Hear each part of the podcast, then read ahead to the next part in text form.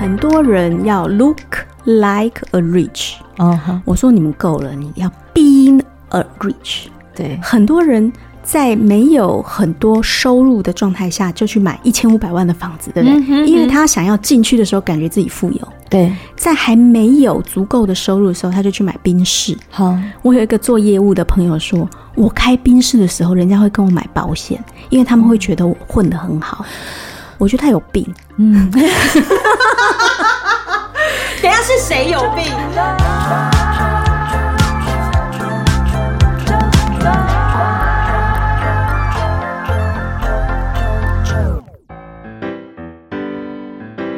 欢迎收听周团，我是九九。今天我们周团这一集的主题呢，会跟理财有关。曾经就是有看了石方老师的书籍，里头就是有提到说，他觉得中产阶级最难的就是去洞察金钱的本质。阿啾就有去做了一下功课，有关于中产阶级这件事情。因为每个人对于定义中产阶级的这个的内容都不同，可是我可以跟你们讲一个现象，就是中产阶级大多都是从事脑力劳劳动，而且他主要是靠薪资收入来谋生。一般受过良好教育，具有专业知识跟比较强的职业能力跟家庭消费能力。如果是从经济地位、政治地位还有社会文化地位上来看，他们大约都是居于这个现阶段社会的中间位置。换句话说啊，就是如果收入稳定、有房有车、有比较好的生活标准，能够在一些节庆假日享受休闲生活，你有一定的中高消费能力，这些其实都算是中产阶级的公认的这个标准。公家贼就是老师啦、警察啦，你亏几个点行李之后，哎，这些都叫中产阶级。对，果然真的就是要邀请到那个我们最专业的老师哦，十方老师好，大家好，我们今天来谈中产阶级的困境。我跟你讲，是看金钱跟看人生一样哦，真的哈、哦。你知道我这边有收集到多少中产阶级的困境吗？讲起来漏漏等，每个都很精彩。可是为什么中产阶级的这一些好朋友们都刚好可以就是遇见你啊？他们用什么方式遇见你啊？因为他们都以一种他快死、快溺水的方式来抓我，是传脸书、脸书、粉丝团，有的会赖我。我跟你讲，我跟他妈周伯嘞。首先啊、我跟你讲一个真实的故事哈。科技业，我在新竹嘛，对，科技业其实有收入非常高的人。好、哦，我们一般都认为那个收入四五百万，你居然在跟我讲说哭穷，这简直是没有天良，对不对？对对对。我跟你讲，真的有很多四五百万年收入的男人，嗯，陷入他的金钱焦虑里面。金钱焦虑里，他的太太跟他常常吵架，而他们真的月光。嗯，好，我们这时候就要好奇了。对，你可以赚个五百万，怎么搞到月光的？嗯，因为在小孩子的投资上面过度。哦，你知道他生了三个小孩，我认识一个工程师，他就是收入五百万哦，好要缴税，嗯，好，然后三个小孩都读私立学校，对，平均一年学费六十万，六三。一百八，不好意思，还学小提琴。嗯，三个小朋友学小提琴，一年才六十万。嗯、大家数学算一下，一百八加六十，两百高的不？啊？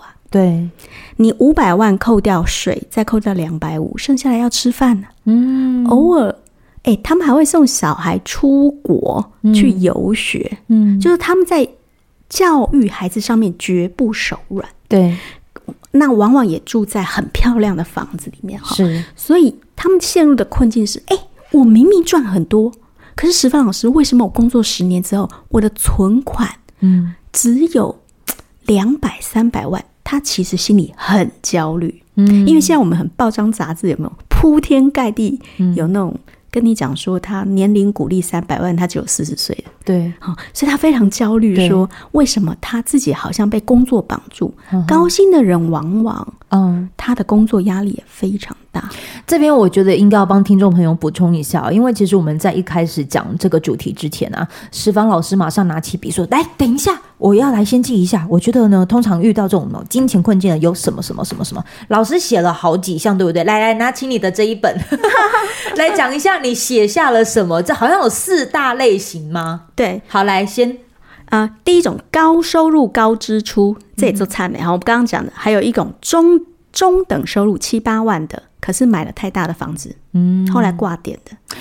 低收入的哦，不好意思，他会去搏人生的。嗯、这三种例子，等一下我们可以讲。嗯、我们已经讲了第一个啦，对对对，啊，下一个，下一个，下一个中收入去买大房子。我跟你讲，最近好几个来跟我求救，一个月月赚七八万算多吧？哦、嗯，收入不错了。对，不好意思，刚好房价上涨，嗯、那他想要投资一个药师，嗯，他就去买了一千五百万的新房。嗯哼哼，一千五百万在新北地方其实就是普通的三房两室。对、欸，不好意思，他没结婚。可是他就非要买三房，好，好，买完之后，你知道，我石方老师在这边给大家一个公式，你房子到底买多少，你才不会变卡奴，你知道吗？嗯，变房奴，它的关键就是十倍。比如说这个药师他是月赚七万，所以他一年。七二四是大概八十几万，对对不对？对，所以八十四万好了，乘以十等于八百四。好，意思是说这个药师可以买多少钱的房子？九九九百万以下。对，你知道哈？对，我们曾经算过，如果他每个月不要乱花钱，好，普通吃饭一万五可以打死，嗯哼，不包含保险费啊这些。对，然后他再去缴这个九百万以下的房贷，好，哎，他就有办法存那个二十趴。他是平衡的，哦、对。可是你看，这个要是干了什么事？他买一千五，你知道他为什么来找我？嗯、因为他开始在借卡债了。他以卡债去还房贷吗？不是，他日常生活已经无法 cover，所以他就以债养债。哦、我说你好工作体面，住在一个漂亮的房子里，你搞什么鬼？哦、把自己搞得好像。结果他居然跟我说，他现在在做接手工代工，我真不敢相信他到底在想什么。嗯、哼哼手工代工就是说他在家里看电视的时候，他也可以做一点对家庭代工，家庭代工，然后补贴家用这样子。嗯、我我觉得像这样子的做法，就算是比较不合适的。嗯，这也是中产阶级陷入困境的关键。房子买太大，对。好，那最后一个，嗯。低收入去搏人生，这种是什么？低收入博人生，不掉啦！好，简单讲，月薪三万的年轻人，好，之前来找我，嗯，悲惨的哭诉的，就是做手机当冲的，好好，做权证的，哦，以小博大。对，我曾经遇过一个爸爸，他说，嗯，因为他小孩好像有智障，嗯，好，可是他他也很认真，他非常爱他的孩子，嗯，所以他就想要。用他有限的金钱帮孩子存一笔，他将来可以留给孩子的钱。好、嗯，哦，那听到真是伤心。嗯、可是你知道他去干什么事吗？嗯、他居然去上网点了那种嗯美股三倍杠杆，开杠杆，开杠杆。我说，哎、我说哥哥，你到底知不知道那个是什么东西？嗯，他说那个公司是大公司啊，叫。嗯，很大间，对，但是他不知道的是什么叫开三倍杠杆，对，所以他放进去的钱在美股的大跌里面被米平为零。他说他曾经想过带着他儿子去死，嗯，因为他本来要帮他存钱，嗯，可是他把他的老本，嗯，通通都吐光了。你看，我现在说了三个。嗯，这叫中产阶级，赚太多有赚太多会死的，赚不够多赚中间的会做错事，赚少的，嗯，赚少的去去干这种当冲开杠杆，真的，我一定要把这一幕哈，我先来给他拍下来，让大家知道一下，就是说我已经有为大家记录这一个，老师你真的是记得非常用心，我看有没有拍照的声音哈。OK，好，有拍下来。你现在听到这一段呢，你等一下就可以直接去看阿啾的脸书粉丝团，这是老师记的笔记哦。来，我们再复习一次：高收入，但它高支出；还有一种是中收入，可是房子买太大。嗯，那第另外一种呢，就是低收入，它要博人生啊，这可能都是会有的金钱困境。对，那另外一个面向，我觉得也可以跟老师呃，请老师跟我们分享的，就是洞察金钱的本质这件事情。是不是有些人对于金钱，嗯，他他拿来做什么事情，或者是有些人对于金钱的定义，是不是是有点模糊的吗？就就我想问你，你觉得有钱人应该是什么样子？有钱人就是买东西不会去问价格。他，你觉得他住在哪里？住在很很可能会有人服侍他的地方。然后他会吃什么？他会开开什么车？他他会开什么车？好，他会拎什么包包？他会拎什么包包？好，我这样跟大家讲，一般人我们对于有钱人的印象是什么？背着香奈儿，嗯，好，拿着凯利包，好好，然后穿着 Jimmy Choo，好好，接着他住进一个七千万的豪宅里面，嗯，然后泡在浴缸里面，嗯，好，光是管理费就要两万五，嗯，我们印象中的富人就是这样，嗯哼，而我们说洞察金钱的本质是什么？因为这些媒体跟 IG 都在教我们，有钱的生活叫做这样，所以我们自己也想。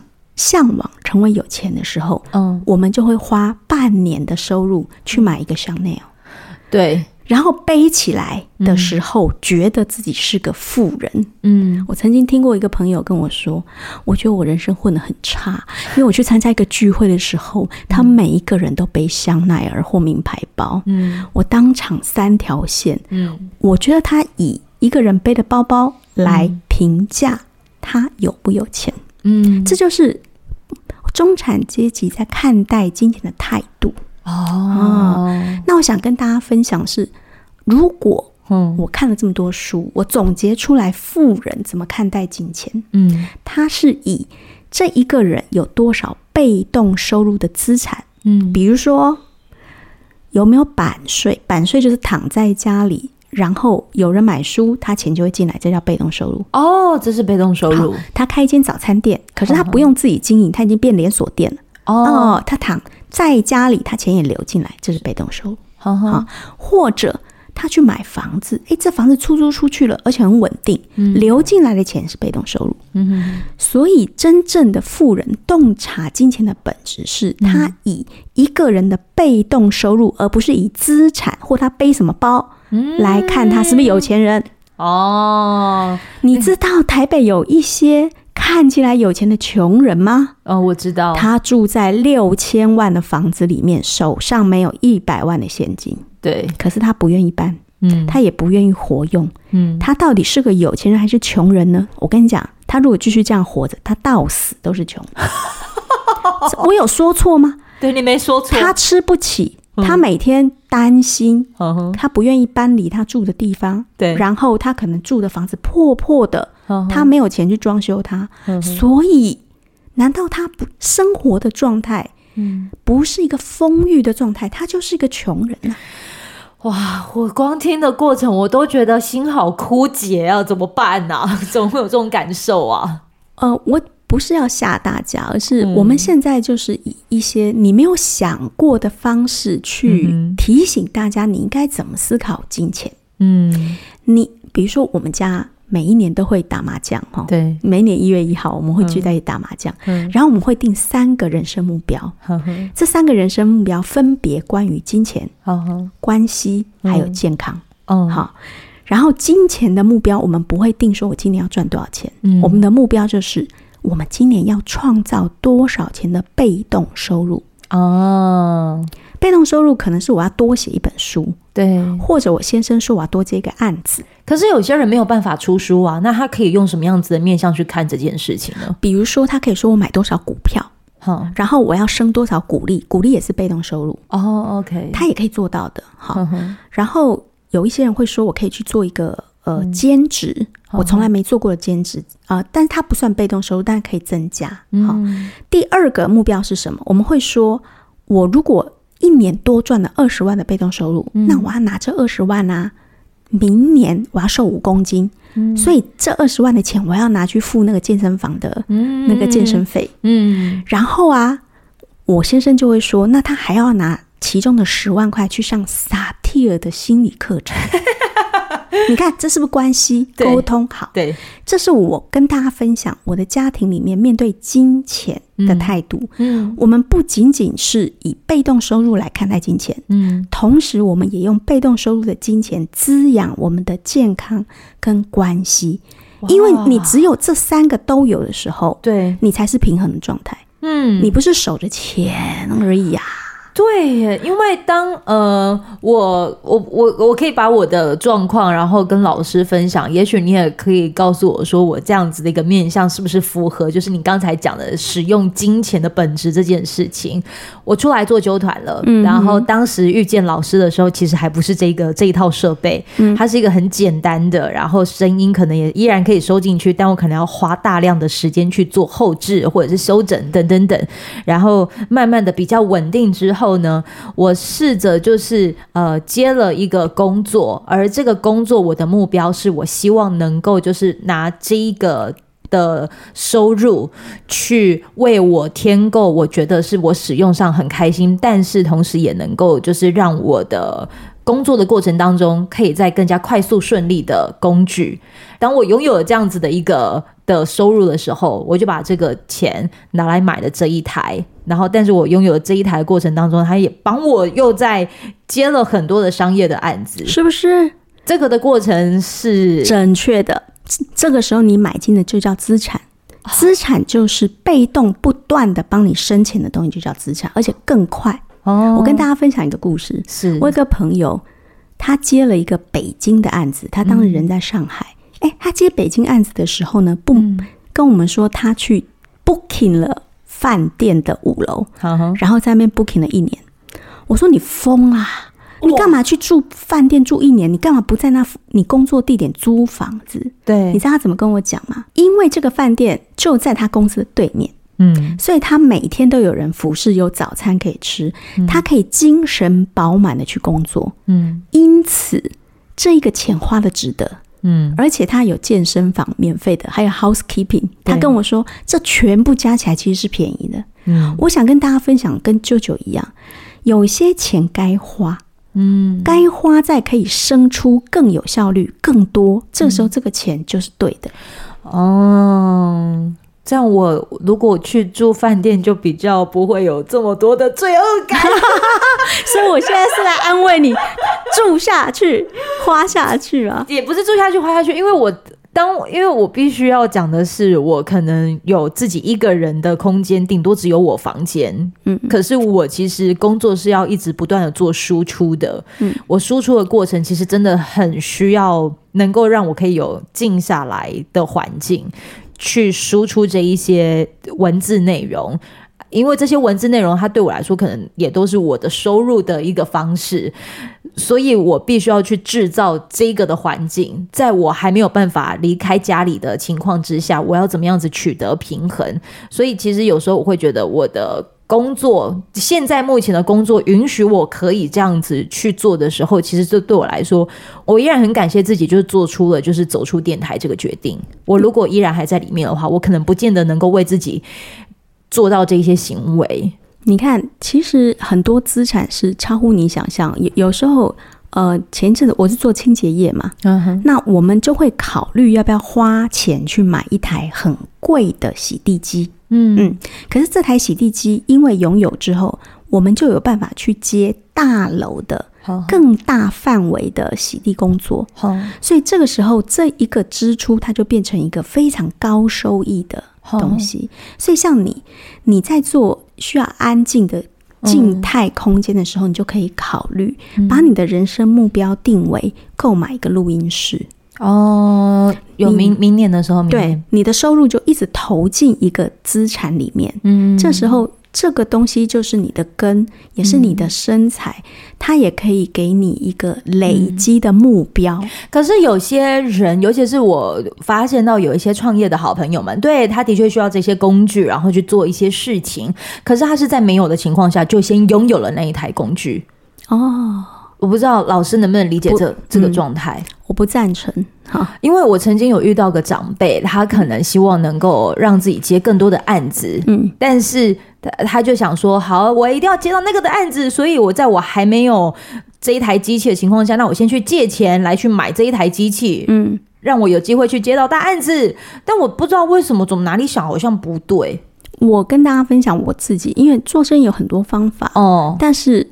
股票的做法跟做生意是一样的，重点都要用最小的本，这才叫精明，去生出最大的利，这叫会做生意。所以我永远都是接到生意才买工具，对，听到了没？好，所以所有的好朋友，接到生意再买工具，而不是在没有接到生意之前，你已经先买了工具。这时他会哀嚎说：“我没有工具，我没有办法接案。嗯”这时候你要用租的，嗯，嗯，能租就租，然后先把生意赚起来，嗯，最后才考虑买房买车这件事情。嗯，所以这个顺序就是。我不能说我是富人，可是至少我有个生意做起来嘛，哈、嗯，所以我跟大家分享的是我如何思考我要怎么把生意做起来的想法，嗯，永远小心你的成本，嗯。嗯，这个对我来说好重要，因为我身边也有就是家人或者亲戚，他就希望说能够在哪个城市做什么工作，但他可能一直在。说的或者是在干的，都说他在这个城市工作需要什么样子的工具，但他现在没有钱买这个工具，哦、不可以哈？那我们要借钱给他吗？不要，为什么？嗯、如果有这个想法，他就不是一个聪明的老板。聪明的老板会非常谨慎使用他的成本，因为金钱跟时间是最珍贵的。对，我就是觉得对啊，就是这样。你怎么讲不听？我就算了。你知道，我我们以前当老师的时候，嗯，最常就会有老师单飞出来开补习班。哦，哈，那补习班最危险的是什么？就是装修。嗯，你要租金，你要有教室，对不对？好、那你知道最聪明的做法？我们有一个同学最后把补习班做起来，他怎么做？哦、他不自己租办公室，他也不租教室，哦、他跑去找某一个国中旁边最红的那一间，然后跟他说：“你有一间教室明明就空着，使用率也不高，对、哦，你就按分时租给我。哦”哦，所以当他有学生的时候，有收入进来，他才用那间教室，而且以时计费。对，这个 Nigo 成功之后，这个人把他名声做起来了，哦、学生生源足够多，他才自己出去开教室。我就是在让自己可能声量跟资源累积到一定程度的时候，我才出来做酒团。所以听众朋友，你千万不要觉得就是说我好像都没有准备好，没有，其实我前面可能有这些的沉住气。加上遇到贵人，比如说眼前这一位，啊、不敢讲。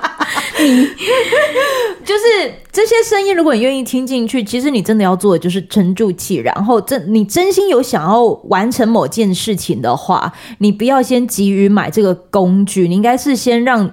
有这个工具的前提是你要用各种方式，比如说累积你的资源，然后去存够一定的金钱去买你的身材工具。我觉得这才是，因为我也曾经就是在还没有有点像是老师以前讲的借未来的钱去买买什么东西，但是我等于是把未来的钱都花掉了。这也是我从与家人的财务界限学到的。对呀、啊，我想跟大家讲哈，在。讲回理财，这是一样的道理。是很多人要 look like a rich，哦、uh-huh. 我说你们够了，你要 being a rich 啊。being 跟 look like 是不一样的。对，很多人。在没有很多收入的状态下，就去买一千五百万的房子，对不对？嗯嗯、因为他想要进去的时候，感觉自己富有。对，在还没有足够的收入的时候，他就去买宾士。好，我有一个做业务的朋友说，我开宾士的时候，人家会跟我买保险，因为他们会觉得我混得很好。我觉得他有病。嗯。是谁有病？他有病。哪个他？真的要分不出来，是那个看宾士人买保险的人，还是说因为那个要买这台车才可以有收入？当然是那一个跟我说他买宾士，人家才会跟他买单的人啊，因为他买的是二手车，就那台车常常需要维修。哦，我跟你讲，我现在在讲，就是说，我觉得如果你要成为富人，我们至少嗯、呃，要在心态上。就像舅舅讲的，沉得住气，嗯，然后不顾别人的眼光，嗯，然后我可以看起来难看，可是我有底气，对，这就是我最会的。我看起来难看，但是我有底气。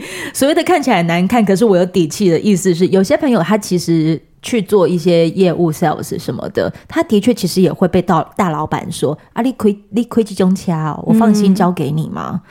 当对方这样子讲的时候，其实你也不用这个客户了。嗯，我的感受是这样，嗯，因为没有缘分嘛，那就算了。可是有些人还是会在意，然后一在意垮了之后，好，那我就让自己看起来是可以的，可是底气不见得足够。我跟你讲，印象最深的是在某一年，我在中国的烟台去剪头发，嗯、你知道那种三线城市剪头发，那个格格啊，看起来就。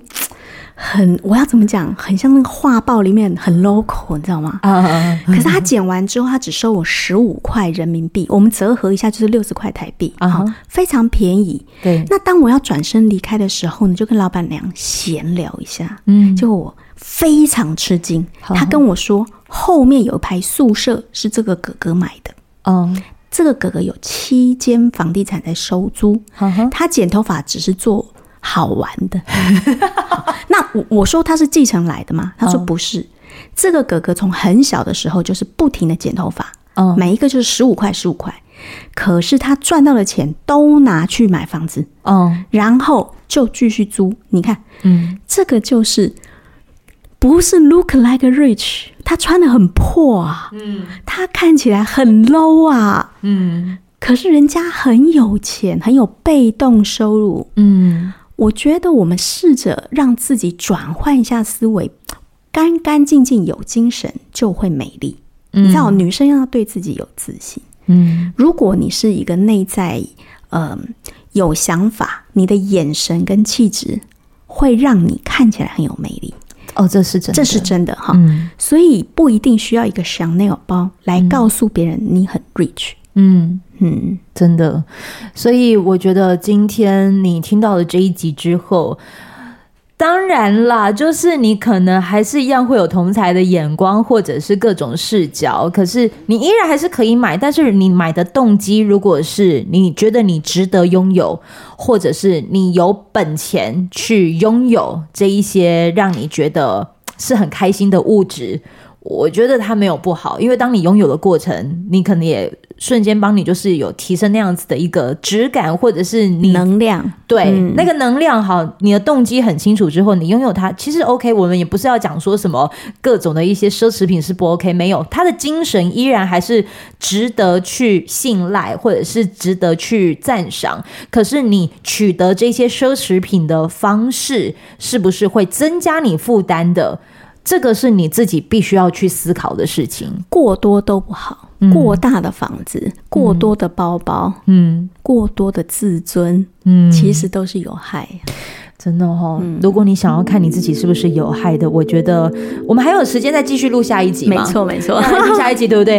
来看看你自己是不是真的有所谓的过度有害这件事情。老师呢，将要在下一集告诉我们说要来做财务健检这件事啦。你看我做的真是人太好，妈祖哦，谢谢你呢，就是还为我们揪团的人可以做一下，因为其实播出的时间没意外的话，应该是会在过年前。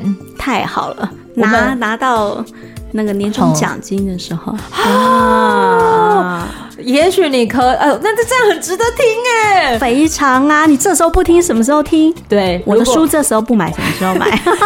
对，老师的这一本书名叫做是《上班族提早退休金钱课》。对，这一本书呢，其实你也许可以买下来之后，在过年的期间。猛猛的看，做笔记，对，这样你才可以知道怎么样子留住你的钱。任何的一些跟书有关的资讯，都在我们单集的资讯栏连接。今天特别感谢老师来到九团，请在下一集告诉我如何做好财务健检吧。谢谢老师，谢谢，拜拜。拜拜。